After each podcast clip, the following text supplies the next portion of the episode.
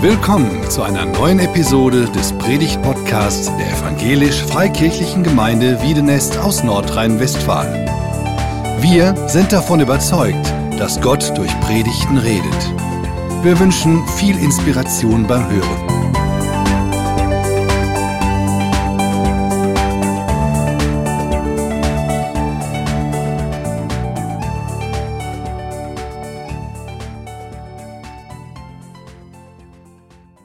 Wer bin ich? Das ist das Thema heute Morgen. Durch Jesus meine Identität finden. Wir müssen immer wieder unsere Identität nachweisen. In Deutschland, also wer bin ich in Deutschland?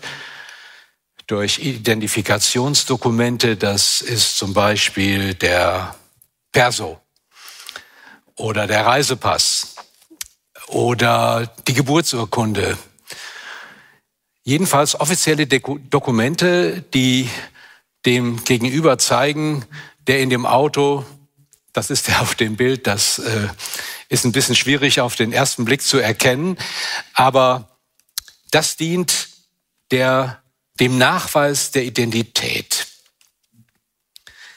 Man kann seine Identität fälschen aus kriminellen Gründen, Urkundenfälschung oder weil man geschützt werden will, zum Beispiel die sogenannten Zeugenschutzprogramme.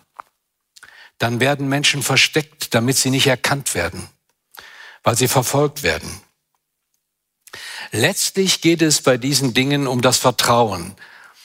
Ist der Pass echt? Ist die Person echt? Das kann man überprüfen. Kann ich mich auf den verlassen? Ist das ein guter? Im Grunde ist die Frage, wer bin ich, gar nicht so leicht zu beantworten. Man sieht ein Bild, man sieht sich, man kennt sich von außen, aber wer ist der Mensch wirklich? Und das ist in unseren Zeiten, wo wir so viele Bilder in den Social Media posten von uns, tolle Bilder, gar nicht so einfach. Oder jetzt im Wahlkampf sehen wir die großen Poster der Kandidaten Hochglanz, photogeshoppt. Ist er das wirklich? Kann ich dem vertrauen? Ist das ein guter? Ich will in drei Gedanken versuchen, dieses Thema heute Morgen mit euch aufzureißen. Und das erste ist, viele Rollen, eine Identität. Fragezeichen. Viele Rollen, eine Identität. Wer bin ich und wenn ja, wie viele? Ist der Titel eines Buches von äh, Richard David Precht vor einigen Jahren rausgebracht. Das war natürlich ein toller PR-Gag. Es ging um Geschichte, aber um die Frage, wer bin ich? Und wir merken, ich spiele verschiedene Rollen. Manuel hat es eben gesagt, er ist Ehemann, er ist Familienvater, er ist Pastoralreferent. Man könnte weiterführen, was machst du für einen Sport? In unterschiedlichen Kontexten spielen wir unterschiedliche Rollen. Manche Menschen kennen dich nur vom Arbeitsplatz oder aus der Schule als Klassenclown. Aber bist du das wirklich? Oder wenn dir alles zu viel wird, in Stress und du lospolsterst, polsterst, äh, oder zu Hause am Familientisch, wenn du den ganzen Frust rauslässt. Oder in der Gemeinde mit dem Sonntagsgesicht. Ist es alles so fromm und angespannt und hört zu. Aber wer seid ihr wirklich? Was ist, äh, wenn ihr keine Rolle spielt? Kann man das überhaupt? Ein Leben führen, ohne eine Rolle zu spielen? Die Rollen sind Erwartungen, die an uns herangetragen werden, ist ein soziologischer Begriff und wir übernehmen die unbewusst und entsprechen denen. Vor Jahren tauchte ein Begriff auf, Multiphrenie. Darüber bin ich gestolpert und darunter versteht man eine Störung der Identität durch die Erschöpfung am zu viel es ist alles zu viel und auch die Bilder, die wir von uns oder von dem anderen haben, sind sehr viel. Wir leben in einer Gesellschaft, Peter Cross nannte sie die Multi-Optionsgesellschaft, wo es so viele Möglichkeiten gibt und Menschen auch in so vielen Rollen unterwegs sind, dass man gar nicht mehr weiß, was ist das wirklich für ein Mensch. Kenneth äh, G. Gergen ist ein US-amerikanischer Psychologe und er hat ähm, den Begriff Kernidentität und gemischte Persönlichkeit geprägt. Aufgrund seiner Beobachtungen, dass Menschen sich in der Vielfalt der Möglichkeiten, sich zu konstruieren, sich zu geben, sich selbst verlieren und eigentlich von den vielen Möglichkeiten ihre Kernidentität verlieren. Das finde ich einen guten Begriff. Was ist mein Kern meiner Persönlichkeit? Wer bin ich wirklich? Er sagt, die gemischte Persönlichkeit ist ein soziales Chamäleon, die, das sich fortwährend Teile von Identitäten jeglicher verfügbaren Quellen ausleiht und sie nach Nutzen und Wunsch für die jeweilige Situation konstruiert. Wir kennen das, Menschen können sich wie ein Chamäleon ihre Farbe wechseln, immer anpassen, in dem Kontext so leben und so. Und das gelingt ganz gut. Aber irgendwo kommt ein Punkt, da wird es zu viel. Da wird es multifren. Und dann hat man ein Problem. Eine Persönlichkeitsspaltung. Wie weiß man denn, wer ich wirklich bin und wer der andere wirklich ist. Nun, man muss sich selber und den anderen oder die andere besser kennenlernen, dann weiß man das. Aber das ist gar nicht so einfach. Mein zweiter Punkt, ich und du. Selbstwahrnehmung und Fremdwahrnehmung. Der Mensch wir alle sind Beziehungswesen. Er kann im Grunde nicht alleine existieren, ohne in irgendeiner Weise Schaden zu nehmen. Wir wissen, dass Autismus eine tiefgreifende Entwicklungsstörung ist. Diese Menschen können nicht kommunizieren. Sie schweigen. Sie sind in sich selbst verschlossen. Und viele Menschen verschließen ihre wahre Identität in sich selbst, aus welchen Gründen auch immer. Wenn ich wissen will, wer ich bin, kann ich mir das nicht alleine sagen. Ich kann zwar jeden Morgen vom Spiegel sagen, so meine Motivationsübung, ich bin super, ich bin schön, ich bin stark, ich bin erfolgreich. Aber schon im Bus oder auf dem Weg zur Arbeit oder spätestens, wenn ich ankomme mit den Kollegen, dann sehen die das vielleicht ganz anders. Du bist nicht so super und so erfolgreich, wie du das da vor dem Spiegel machst. Oder ich kann unbewusst denken über mich, ich kann nichts, keiner liebt mich, ich bin ein Loser. Und dann wird das, wenn ich das wiederhole, unbewusst ein Teil meiner Identität. Deshalb brauche ich ein Gegenüber, um zu wissen, wer ich bin. Der jüdische Religionsphilosoph Martin Buber hat ein sehr bekanntes Buch geschrieben, vor etwa 90, 100 Jahren, Ich und Du. Und in diesem Büchlein sagt er, wenn ich wissen will, wer ich bin, brauche ich ein Gegenüber, brauche ich ein Du, ein einen Menschen, der mich anspricht. Das fängt schon ganz früh an. Ich finde das faszinierend bei meinem kleinen Enkel, der nicht sprechen kann, aber der reagiert, wenn ich ihm sage, du bist ein süßer Fratz oder du bist herrlich oder ich liebe dich. Er versteht das nicht, aber er versteht es doch. Und ich hoffe, er internalisiert es und merkt, er ist ein geliebter Mensch und ich zeige ihm das aus allen Poren. Und wer das nicht erlebt, der entwickelt sich ganz anders. Auch sein Selbstbild, auch seine Identität. Wer signalisiert kriegt von anderen, du bist ein Loser, du bist unsympathisch, du bist äh, schwierig, du bist ein Versager und du erreichst nicht die Ideale, die ich von dir erwartet habe, der wird auch so und der kriegt ein Problem. Deshalb ist es wichtig, dass wir ein Gegenüber haben, das positiv ist und das uns hilft, unsere Identität zu finden, der wer ich wirklich im Kern bin, um lebensfähig zu sein und in dieser Welt zu leben.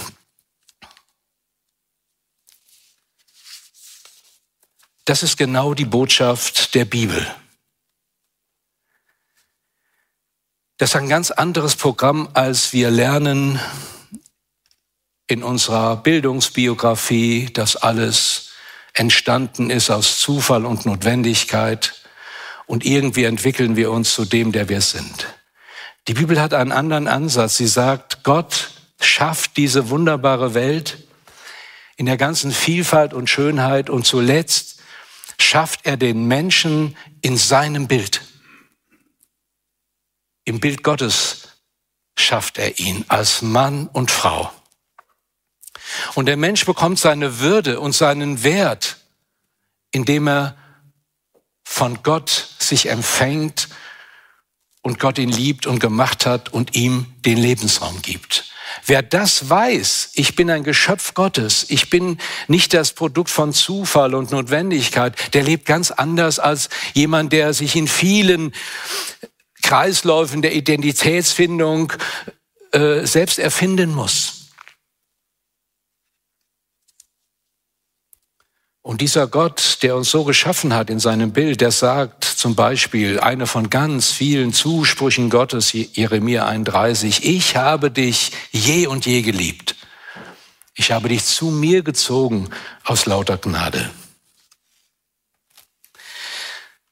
Ein weiterer Aspekt, wenn ich wissen will, wer ich bin, habe ich immer zwei Perspektiven, meine eigene und die der anderen. Psychologisch sprechen wir von Selbstwahrnehmung und Fremdwahrnehmung. Besonders in Krisenzeiten, wenn wir herausgefordert sind, dann wird das deutlich und dazu hören wir eine Meditation von Dietrich Bonhoeffer, die er im, im Gefängnis formuliert hat. Ich finde es sehr beeindruckend.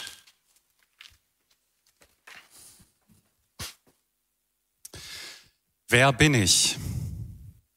Sie sagen mir oft, ich trete aus meiner Zelle gelassen und heiter und fest, wie ein Gutsherr aus seinem Schloss. Wer bin ich? Sie sagen mir oft, ich spreche mit meinen Bewachern frei und freundlich und klar, als hätte ich zu gebieten. Wer bin ich? Sie sagen mir auch, ich trüge die Tage des Unglücks gleichmütig, lächelnd und stolz, wie einer, der Siegen gewohnt ist. Bin ich das wirklich, was andere von mir sagen? Oder bin ich nur das, was ich selbst von mir weiß? Unruhig, sehnsüchtig, krank wie ein Vogel im Käfig, ringend nach Lebensarten, als würgte mir einer die Kehle. Hungernd nach Farben, nach Blumen, nach Vogelstimmen, dürstend nach guten Worten, nach menschlicher Nähe, zitternd vor Zorn über Willkür und kleinlichste Kränkung, umtrieben vom Warten auf große Dinge, ohnmächtig bangend um Freunde in endloser Ferne, müde und leer zum Beten, zum Denken, zum Schaffen, matt und bereit, von allem Abschied zu nehmen. Wer bin ich? Der oder jener? Bin ich denn heute dieser und morgen ein anderer? Bin ich beides zugleich? Vor Menschen ein Heuchler und vor mir selbst ein verächtlich wehleidiger Schwächling? Oder gleicht, was in mir noch ist, dem geschlagenen Heer, das in Unordnung weicht vor dem schon gewonnenen Sieg? Wer bin ich? Einsames Fragen treibt mit mir Spott. Wer ich auch bin, du kennst mich, dein bin ich, o oh Gott.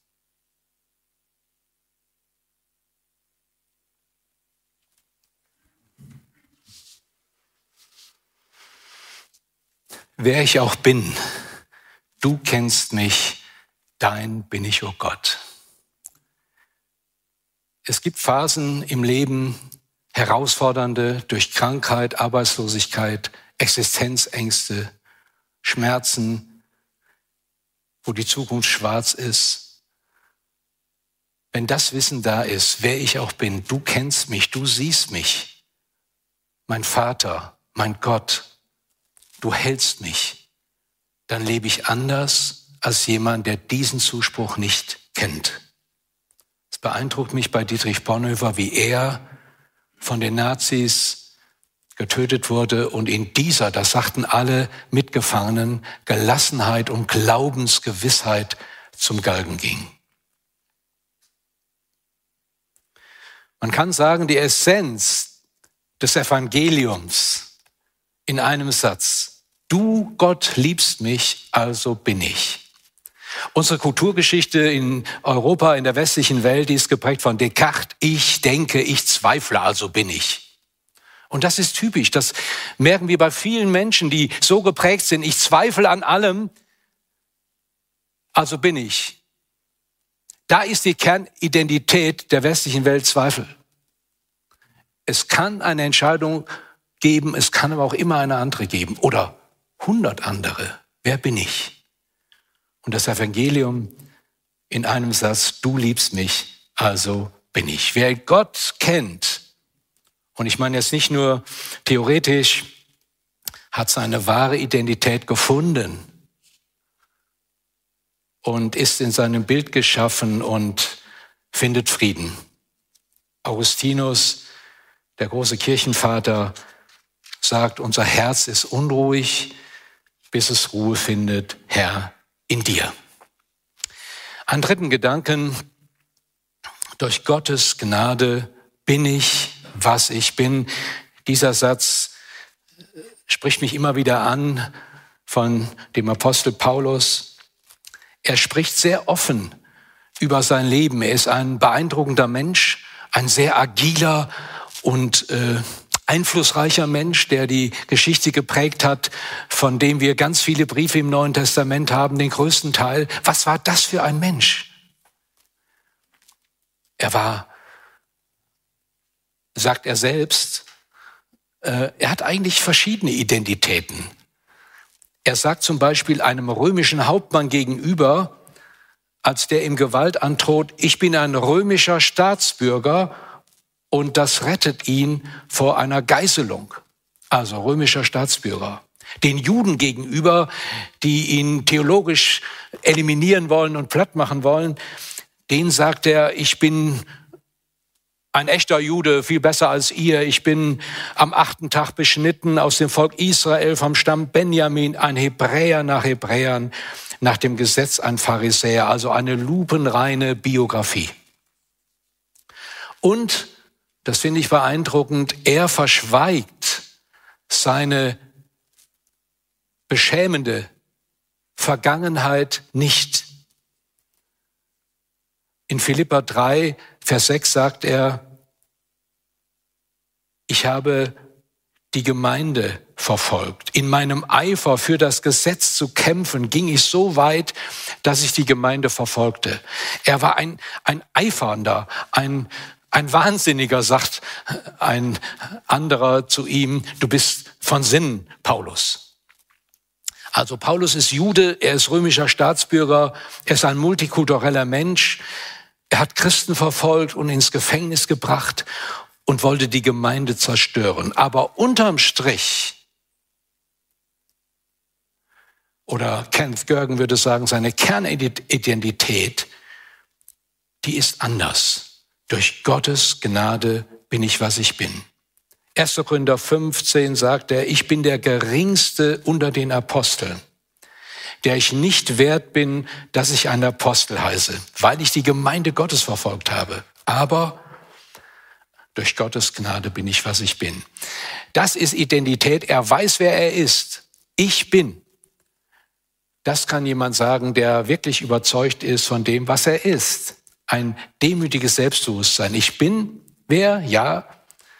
Ich konnte viel tun und arbeite mehr als ihr alle, sagt er mal an anderer Stelle.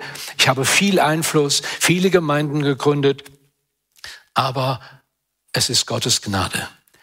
Es ist Gottes Gnade, die mich bekehrt hat, die mir eine andere Denkrichtung gegeben hat, dass mein bisheriges Leben mit dem Gesetz und der Moral und dem Eifern dafür und andere platt machen falsch war, indem ich Christus erkannt habe. Christus ist eine ganz andere Persönlichkeit. Und er beginnt ihn kennenzulernen und durch Jesus seine Identität zu finden. Er sagt mal, Philippa 3, Vers 7, aber was mir Gewinn war, das habe ich um Christi willen für Schaden erachtet.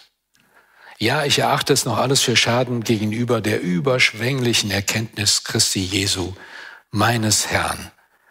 Um seinetwillen ist mir das alles ein Schaden geworden. Und ich erachte es für Dreck, damit ich Christus gewinne. Er hat seine wahre Identität durch Jesus gefunden. Was heißt das für uns hier in Wiedenest? Auch wir haben unterschiedliche Identitäten. Wir sind gebürtige oder zugezogene Oberberger. Wir haben unterschiedliche, ganz unterschiedliche Lebensläufe, unterschiedliche Bildungsschichten. Wir haben unterschiedliche Berufe oder wir sind Rentner. Wir haben ganz verschiedene Neigungen. Der eine züchtet Kaninchen, der andere sammelt Whisky, der andere mag den ersten FC Köln und ein vierter wieder was anderes. Alles sehr divers. Wir kommen aus ganz unterschiedlichen Gemeinden sogar die von Geburt an, nee, von Geburt an gar nicht, oder deren Eltern schon in der Gemeinde waren und die dann auch in der Gemeinde ihre Karriere gemacht haben. Jetzt sind wir in der EFG Wiedenes zusammen. Aber was ist unsere Kernidentität? Ein letzten Aspekt. Äh, Heilige oder Sünder? Oh, was ist das für eine Alternative? Wie nehmen wir uns wahr? Wie nehmen die anderen uns in Wiedenest wahr? Die Frommen, die Freikirchen. Ein bisschen suspekt. Ich wurde vom Chefredakteur einer Zeitung mal äh, zu einem Interview gebeten, als bei dem ersten, bei der ersten Welle äh, in gewissen Freikirchen Hotspots waren und Spreading Events. Was sind das eigentlich für Leute, die Freikircher? Die kennt man gar nicht. Jeder hat ein Bild von uns. Ja, das sind die Frommen, die singen immer so Lobpreis nennen die das. Kann ich auch nicht mit anfangen. Aber vielleicht kennen dich ein anderer als Gemeindeglied und auch als Kollege und Mitarbeiter. Wie, der sieht dich ja da, wie du arbeitest. Ob du präzise bist, ob du freundlich bist, wie du unter Stress reagierst.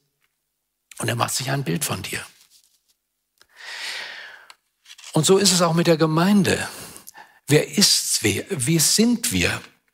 Dieser Paulus adressiert seine Briefe an die Gemeinde Gottes in Korinth, an die Geheiligten in Christus Jesus. Wow, was eine Anrede. Wenn ihr so einen Brief kriegt, lieber Heilige, lieber Heiliger Horst Afflerbach, oh, äh, und wenn wir dann den Brief lesen, gerade den Korintherbrief, dann klappt uns die Lade runter, runter, weil das ist so ganz anders, als wie man sich einen Heiligen und Geliebten vorstellt. Da fängt es schon direkt an äh, mit Spaltungen und äh, Streithähnen. Später äh, merkt man, das sind ja Scheinheilige und Weinsäufer, die kommen betrunken zum Abendmahl. Ein Teil von ihnen, nicht alle. Anderen knurrt so laut der Magen während des Abendmahls, dass sie sich gar nicht äh, auf das Brot konzentrieren. Also das war die Situation. Wer sind die? Heilige und Geliebte oder Fresser und Weinsäufer. Das haben sie übrigens Jesus auch angedichtet. Das ist ein Fresser und Weinsäufer. Und am Sabbat äh, isst er und arbeitet der und andere sagen, hey, hey, hey. So ist er nicht. Das ist ein ganz anderer. Und so, je nachdem, aus welcher Perspektive man auf einen Menschen guckt, äh, bekommt man ein anderes Bild. Was ist die Kernidentität? Paulus sagt, Heilige und Geliebte. Heilig heißt, ist zunächst keine moralische Kategorie, sondern eine Kategorie, die die Zugehörigkeit zu Gott markiert. Heilige sind Menschen, die zu Gott gehören, die ihn erkannt haben als ihren Vater, als den, der sie liebt und die sich ihrer Unheiligkeit, ihrer Schuld, ihres Versagens, ihrer Beschämung bewusst sind und die dennoch an ihm bleiben. Und wenn wir ganz ehrlich sind, dann kennen wir auch den persönlichen Konflikt in unserem Leben, den Paulus in Römer 7 so beschreibt. Vers 19 folgende, ich tue nicht das Gute, das ich tun will, sondern das Böse, das ich nicht tun will.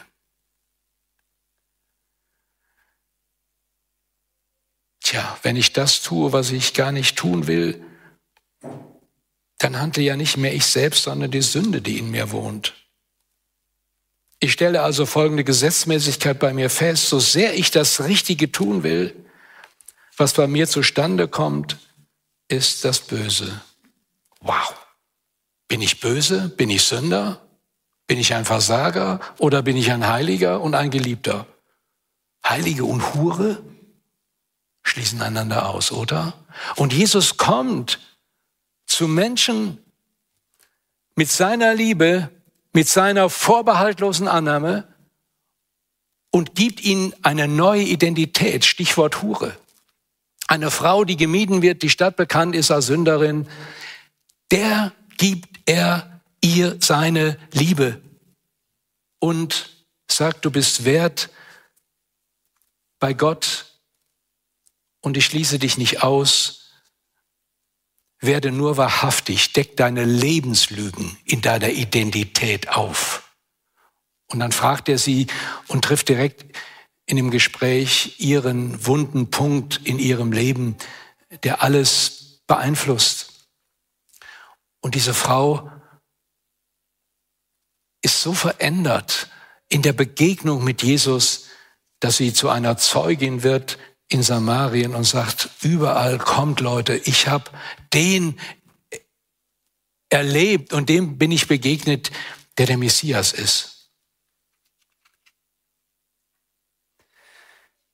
Ich bin trotz meines Versagens, trotz meiner Scham, trotz meines vergeblichen Wollens in Christus, sagt mir das Neue Testament, denn er ist für mich gestorben, er hat mich erkauft, er hat alles gegeben, damit ich zu ihm gehöre. Das ist meine Kernidentität. Ich bin mehr als meine frommen Versuche. Ich bin mehr als mein kümmerliches Gebetsleben. Ich bin mehr als mein schlechtes Zeugnis und unglaubwürdiges Zeugnis auf der Arbeit. Ich bin Christ. Jawohl, und ich bin fehlerhaft noch, aber ich bin Christ. Das steht über allem. Ich bin geliebt. Ich gehöre zu Gott. Ich vertraue dem, der gesagt hat, ich bin, der ich bin. Ich bin der Weg zum Heil. Ich bin die Wahrheit in all den Lügen und den Fake News. Ich bin das Leben und das hast du in mir. Meine Identität, meine neue Identität, die mir Jesus gibt, die kann ich nicht durch meine eigene fromme Anstrengung oder meine fromme Leistung erfinden, nicht durch meine Gefühle. Das ist gut, auch wenn du anders fühlst oder anderes erfährst, dann möchte ich dich ermutigen, immer wieder auf den zu sehen, der dir deine Identität gibt. Deshalb werden wir so oft aufgefordert im Neuen Testament, auf Jesus zu schauen. Er gibt mir meine Identität.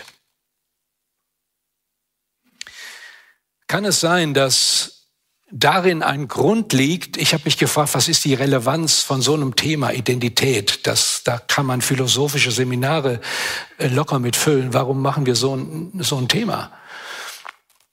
Und kann es sein, dass unsere ja, Niedergeschlagenheit oft, unsere Verzagtheit, unsere Ängstlichkeit, unsere Hilflosigkeit oft damit zusammenhängt, dass wir uns gar nicht bewusst sind, dass wir geliebte Kinder Gottes sind, dass wir in Christus eine starke Identität haben. Und wenn uns das bewusst wird neu, dann können wir ganz anders leben.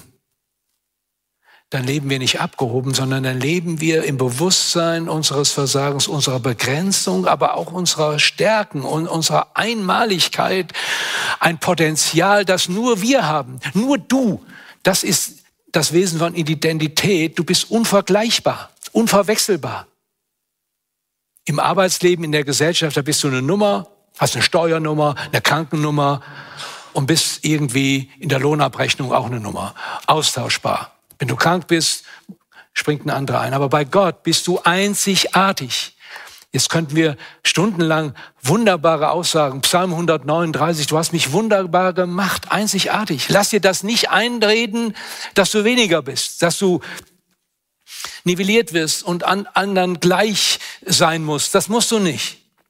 Deine Identität ist dir von Gott persönlich geschenkt.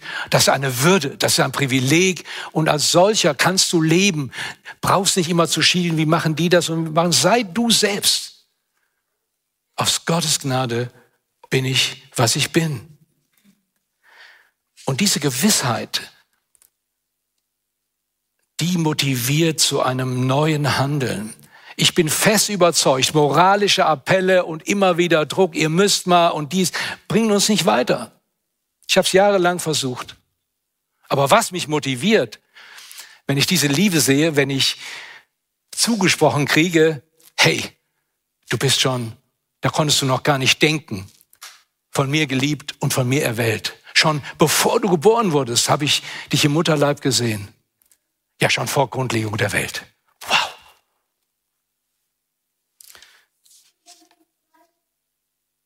Jetzt, äh, wer noch ein Vers, äh, das war eigentlich angegeben hier, 1. Petrus 2, aber das wird alles viel zu viel, das wäre eine weitere Predigt. Aber wir können es mal sehen, was Petrus, äh, ein weiterer Jünger von Jesus und Nachfolger von Jesus, geschrieben hat, äh, der Gemeinde.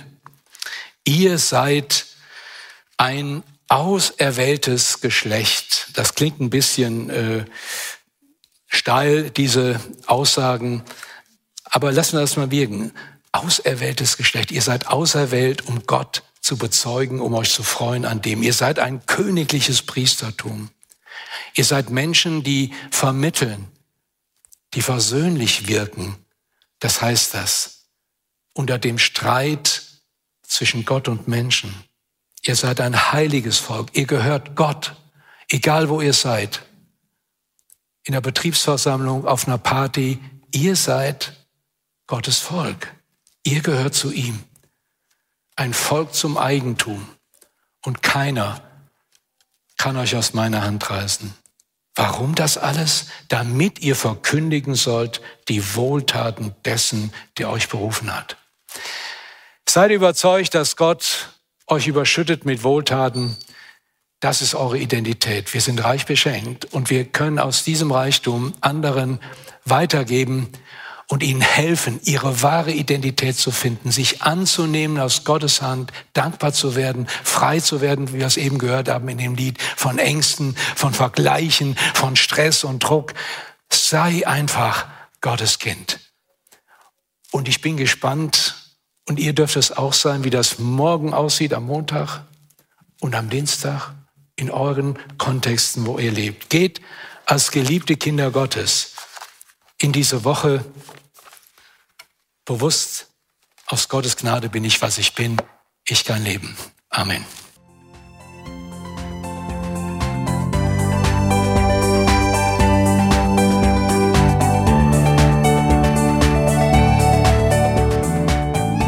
Sie hörten einen Predigt-Podcast der EFG Wiedenest.